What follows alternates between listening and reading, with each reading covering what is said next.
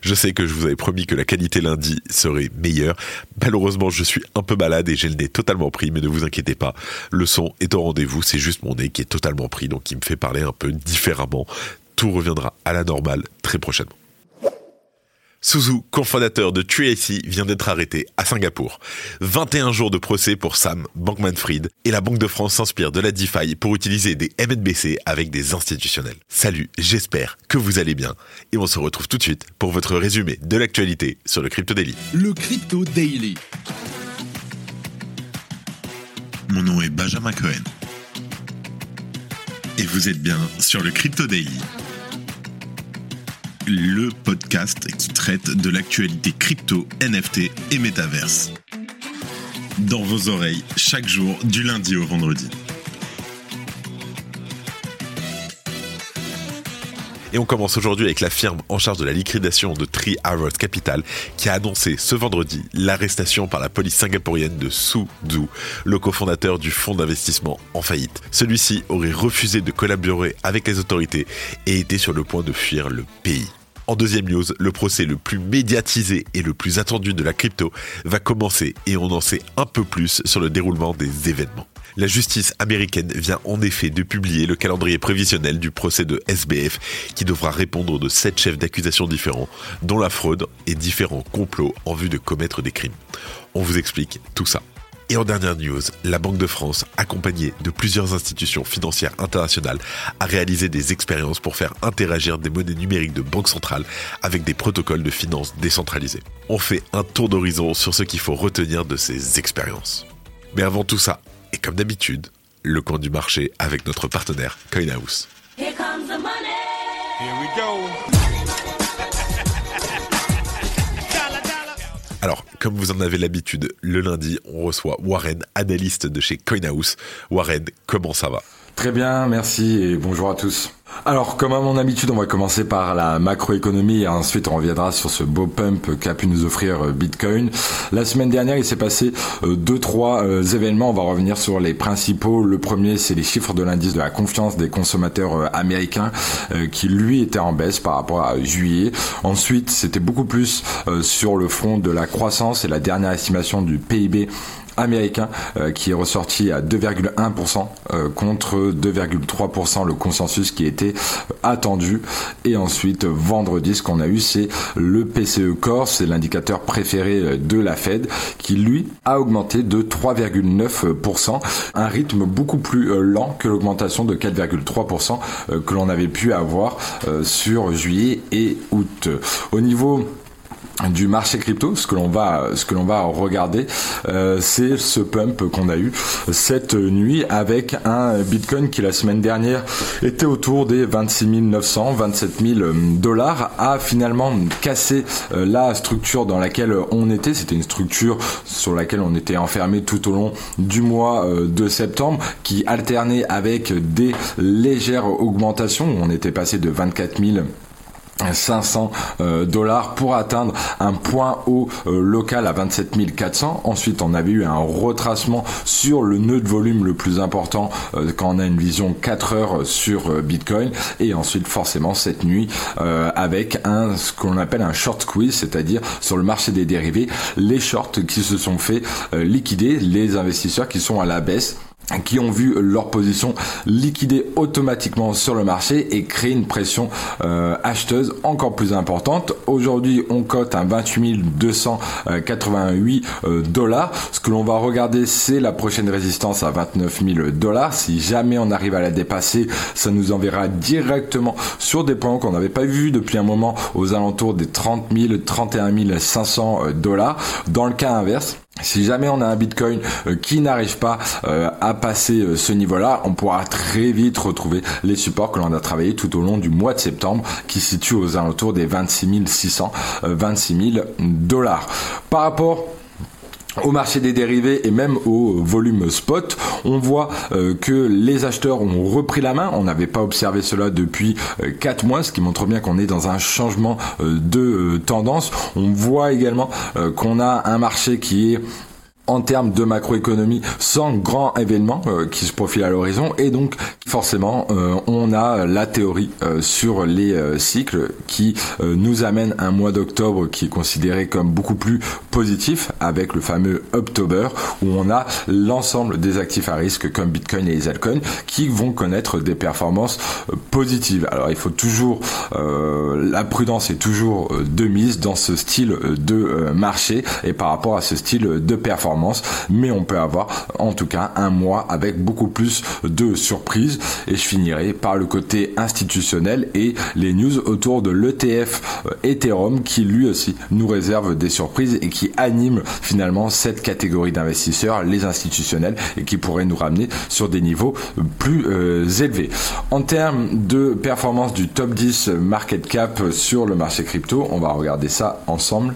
Le top 10 des euh, cryptos avec Bitcoin, comme je viens de le dire, à 28 325 dollars, Ethereum 1734 dollars. Ensuite, on a BNB à 219 dollars, XRP à 0,52 dollars, Cardano 0,26 dollars. Ensuite, Solana à 24,13 dollars et Tron à 0,089 dollars. Voilà pour le point euh, du marché et on se retrouve la semaine prochaine. Je vous souhaite à tous une très bonne semaine. Merci Warren. Et on commence avec la première news de ce lundi. Suzu, le cofondateur de TreeAC, vient d'être arrêté à Singapour.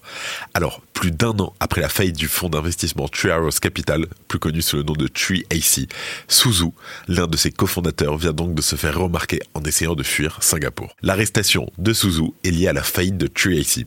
Ce dernier a été appréhendé par la police singapourienne alors qu'il était déjà sur le point de prendre un avion à l'aéroport de Singapour. Teneo, le liquidateur de l'entreprise, a indiqué avoir reçu un mandat de dépôt à l'encontre de l'ancien dirigeant. La raison est très simple. Suzu a tout simplement refusé de coopérer avec la justice dans le cadre d'une enquête impliquant la gestion de la liquidation. Cette arrestation devrait entraîner la condamnation de Suzu à une peine de prison de 4 mois. Kyle Davies n'a pas encore été appréhendé étant donné qu'il est pour le moment introuvable. Mais bien entendu, il est également sous le coup d'un mandat de dépôt similaire à celui de Suzu. L'autorité de régulation des marchés financiers de Singapour précise que les deux cofondateurs auraient trompé le régulateur avec un mépris flagrant à l'égard des exigences réglementaires. Le comportement de Suzu et Kyle Davis n'est pas vraiment étonnant puisque ces derniers semblent être incapables de se conformer aux règles en vigueur.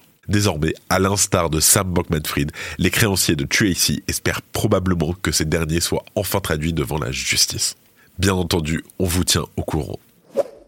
Si tu aimes le daily, une note et un commentaire nous aident énormément. Aussi, si tu ne veux rien rater de l'actualité, abonne-toi. En deuxième news, 21 jours de procès pour SBF. Je vous explique. Le tribunal de New York a donc rendu public hier le planning de ce procès hors norme, attendu par des dizaines de milliers de clients floués par le comportement frauduleux de SBF et de sa bande. Les festivités vont donc débuter le 3 octobre avec la sélection des jurés, ce qui est toujours un moment important dans les procès avant officiellement de démarrer le lendemain, le mercredi 4. On peut voir sur l'emploi du temps les auditions seront suspendues pendant les week-ends ainsi que durant les deux jours fériés que sont le Columbus Day et le Veterans Day, le jour des vétérans aux États-Unis. Alors, ce calendrier a été réalisé en concertation avec les deux parties et devrait normalement être tenu. Le juge a quand même précisé que dans le cas où les débats s'éternisent un peu, tout devrait normalement être terminé au pire pour Thanksgiving, soit le jeudi 23 novembre. Le mis en cause prépare actuellement sa défense depuis le centre de détention métropolitain de Brooklyn où il est incarcéré depuis le 11 août. Il n'a d'ailleurs pas cessé de se plaindre de sa situation auprès du juge et des autorités compétentes, tantôt pour ses conditions de détention, tantôt pour les moyens techniques de travailler sur son dossier. Petite consolation, le juge a autorisé SBF à arriver à 7 heures chaque matin d'audience pour travailler avec ses avocats et se préparer au mieux aux interrogations du jour. Pour terminer, on rappelle qu'il a plaidé non coupable à l'ensemble des chefs d'accusation retenus contre lui, mais qu'il encourt malgré tout une peine de 110 ans de prison pour l'ensemble de son œuvre. Merci d'écouter le Crypto Daily.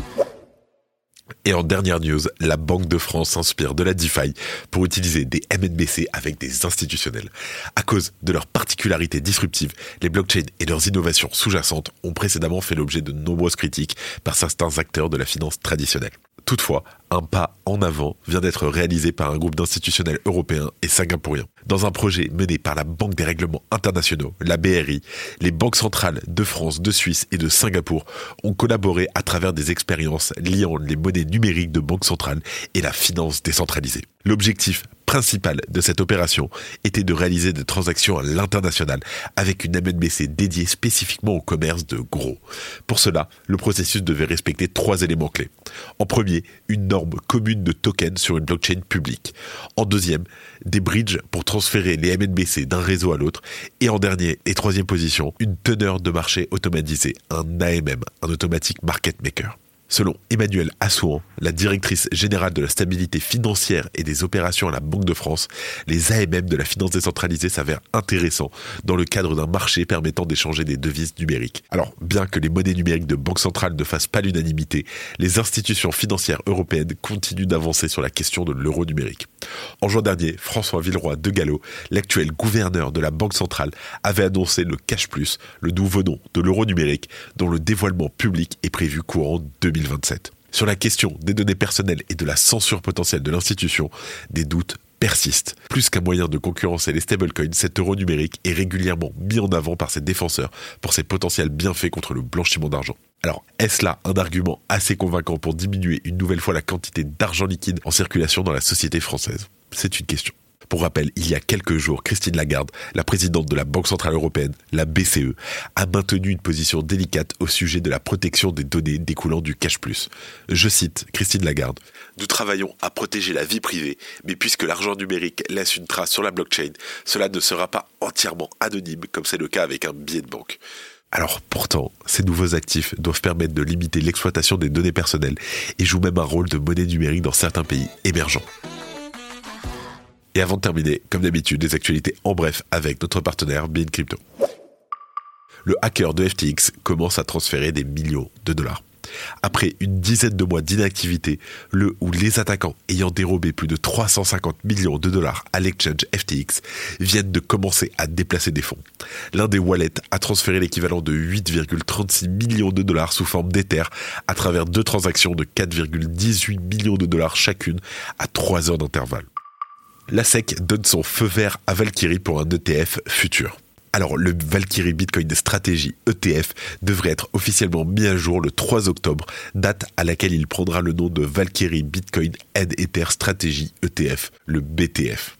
Valkyrie marque donc le lancement du premier ETF Ethereum sur les contrats à terme aux États-Unis. Après son stablecoin, PayPal veut maintenant lancer sa propre marketplace NFT.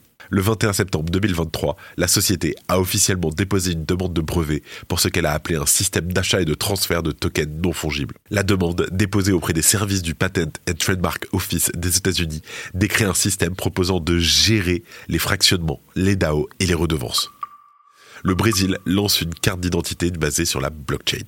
Plus de 214 millions de Brésiliens utiliseront bientôt la blockchain pour leur identité numérique. Rio de Janeiro, Goiás et Paraná, selon les premiers États à délivrer des documents d'identité par l'intermédiaire d'une blockchain privée développée par Serpro, le service national de traitement des données du Brésil.